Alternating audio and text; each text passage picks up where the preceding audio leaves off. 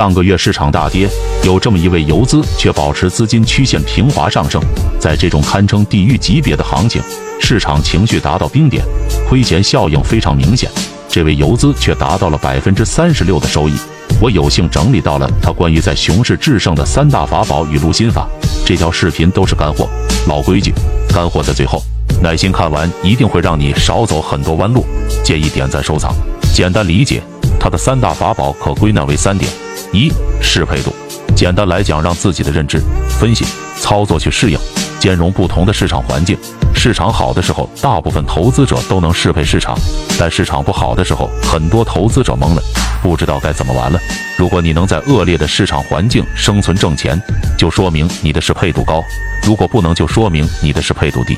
上面的观点肯定很多人反对。认为市场不好的时候就是直接空仓休息，这是放之四海皆为准的东西。我也认为这是对的。但是股市里还有一句话：在好的市场里都有风险，都会有人亏钱；在差的行情里都有机会，都会有人挣钱。如果你在市场环境差的时候发现并把握住交易机会，并且能挣钱，这不是更好？如果一味的埋怨市场差，把所有亏钱的原因都归结于市场差。或者说用市场环境差作为为自己能力不足开脱的理由，那么你永远不会进步，永远不能把适配度提高。就我个人来讲，是不是空仓，买不买股票，取决于我有没有发现符合我标准的股票。如果发现了符合我标准的股票，哪怕大盘下跌，我依然执行我的交易规则，买入符合我标准的股票。如果没有发现符合我标准的股票，哪怕大盘大涨，哪怕千股涨停，我依然会选择空仓。当然。适配度要求你能掌握不同的战法去适应不同的市场环境，对自己综合能力要求很高。比如市场氛围好的时候，我会去接力；市场氛围差的时候，我就去做首板半路。熟悉我的人都知道，我是个挑食的人。首板半路、首板打板、涨停接力、接力打板、强势股反包我都做的。当然，肯定会有人告诉你要有自己固定的模式，不要什么模式都做，样样通不如一样精。这句话要说对也对，要说错也错。短线就是首板半路，涨停接力，首板打板，接力打板，强势股反包这几种玩法，难道这几种玩法就不能都会都精吗？如果这几种玩法都会都精，就有错吗？这是典型的惰性思维，人云亦云，没有自己的主见。当然，每个人的情况不一样。如果你时间精力有限，掌握一种模式战法就能行走江湖，也没有毛病。但是如果你能多掌握几种玩法，根据不同的市场，用不同的战法去适配市场，岂不是更好？拿着别人经不起推敲的鬼话当真理，把自己的思维圈进起来，也是很可悲的事情。股市不会如你所愿，任何时候都是风和日丽，处处充满挣钱的机会。A 股这么多年的事实告诉我们，绝大多数时候股市是没有挣钱效应的。或者说，绝大多数时候市场氛围是很恶劣的。就拿今年来说，过完春节到现在，小小股灾不知道已经发生了多少次了，没有几天好日子。面对这种情况，我们能做的就是不断强化自己，提高自己的实操水平，去适配市场。二、理解力。说到底，在股市生存到最后，拼的就是对市场的理解能力，而不是所谓的技术。但是理解能力需要技术做基础，理解力和技术是顶层和基础的关系。只有站在更高的维度，以更宽广的视角，你才能更全面、更清晰地看到市场的全貌。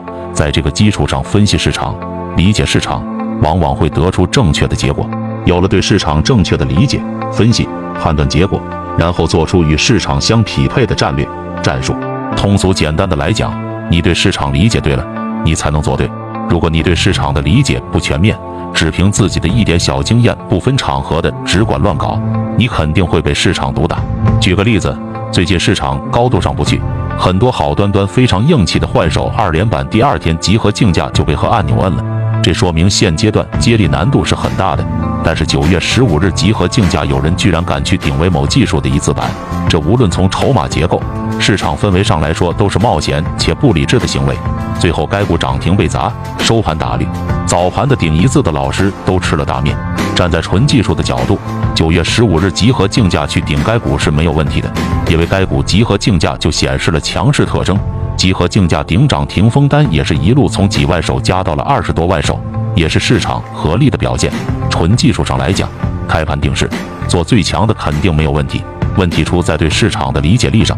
在市场好的时候，这个方法的胜率非常高的。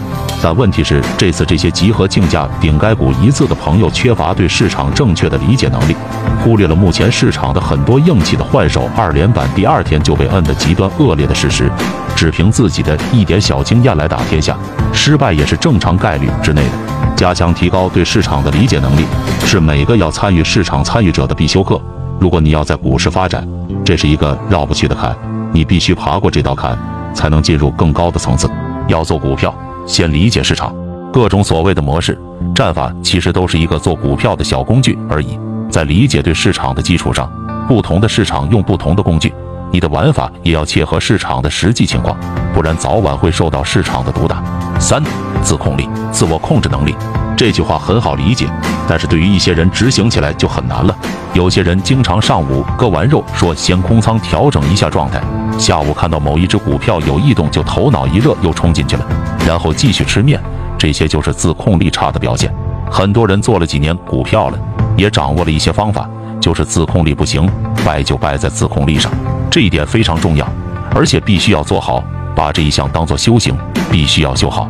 这方面没有什么量化的东西可以参照执行，也没有什么可说可讲的东西，别人也没办法帮你提高，就是靠自己修行。越是简单的东西，往往执行起来很难。自控力大家都知道，但真正做到的有几个？想学习更多游资大神语录心法干货，已整理到主页橱窗。